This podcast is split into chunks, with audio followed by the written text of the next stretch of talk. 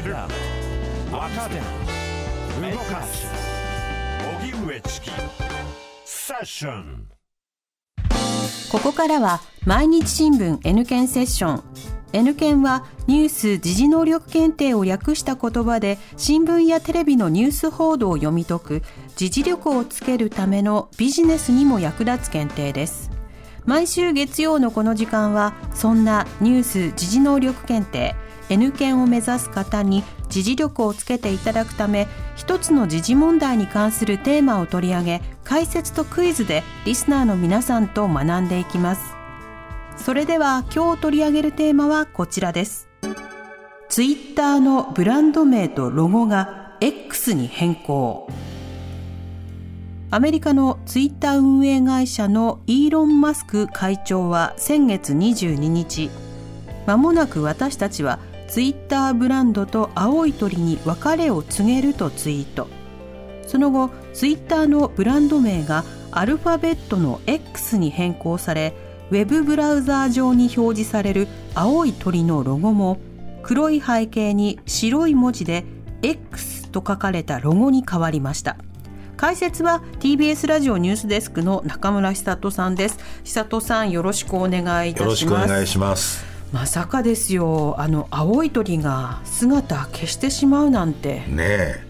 ツイッタージャパンって言ってたのが今 X になったらこれ x ジャパンっていうのかなんていうのはねネット上でね騒ぎになりましたもんね、はいでそもそもそのツイッターの元になるツイートっていうね言葉これは小鳥のさえずりっていうのを意味してるわけですよね。だからあの青い鳥だったわけですよ。そうでしたか、うん、だからまあ2006年のサービス開始当初からまあ形を変えながらも青い鳥のロゴが使われてきたわけですよね、うんうん、で X に変更される前のロゴこれ2012年からもう11年にわたって使われていて日本の利用者からも変更を惜しむ声が上がっていたということなんですよね。そうでしょうねでもこれどうして X なんですか、まあ、あのイーロン・マスクさん去年10月にツイッター社買収したわけですけれども、はい、その今年4月にはマスクさんが設立した別企業の X コーポレーションと合併して企業としてのツイッター社っていうのは消滅してたわけですよね。X コーポレーションが提供するツイッターというサービスという形になってた。はい、で、まあ、イーロン・マスクさん X っていうのを好んで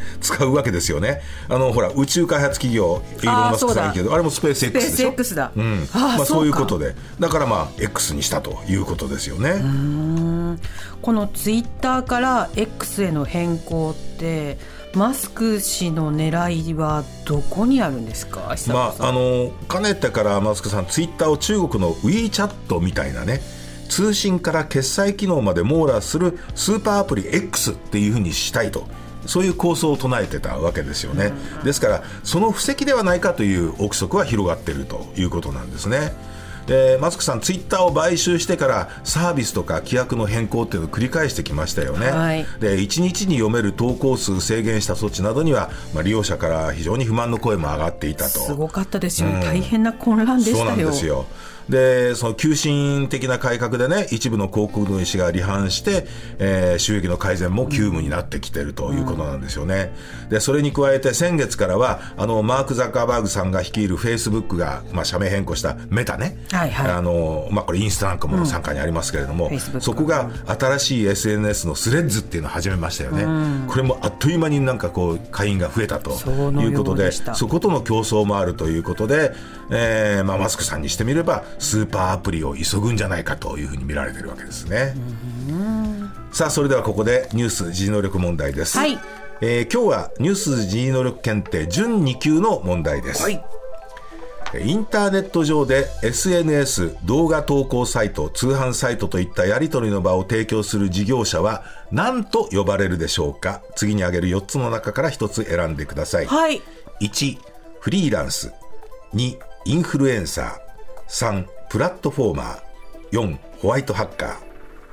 シンキングタイムスタートです。リスナーの皆さん一緒に考えましょう。インターネット上で SNS 動画投稿サイト通販サイトといったやり取りの場を提供する事業者は何と呼ばれるでしょうか。次に挙げる4つの中から1つ選んでください。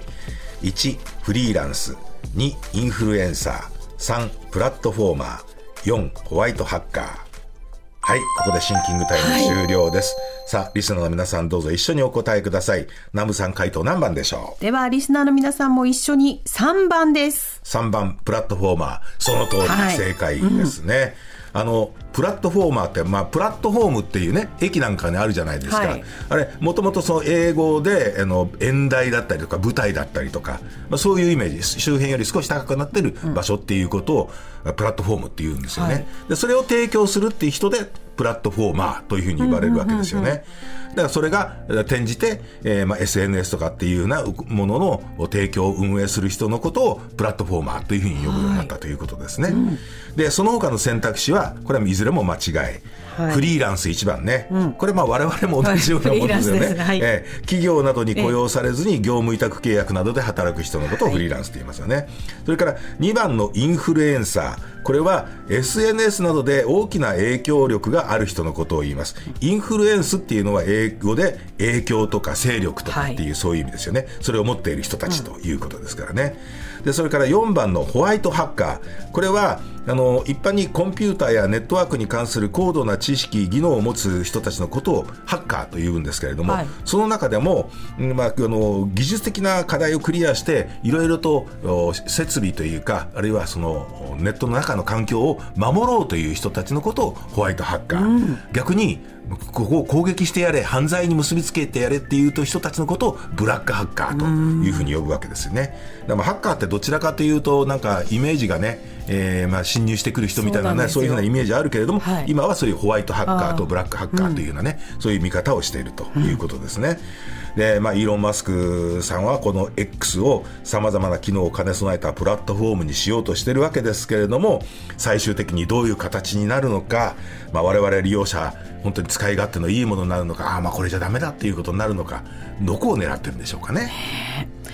久里さんありがとうございました。来週もよろしくお願いいたします。はいよろしくお願いします。さあここでプレゼントのお知らせですニュース時事能力検定の公式テキスト発展編を5名の方にプレゼントしますおはがきの方宛先は郵便番号 107-8066TBS ラジオ荻上チキセッションニュース検定公式テキストプレゼントの係までですメールの方は ss954-tbs.co.jp で受け付けていますあなたのおところ、お名前、お電話番号をお忘れなく。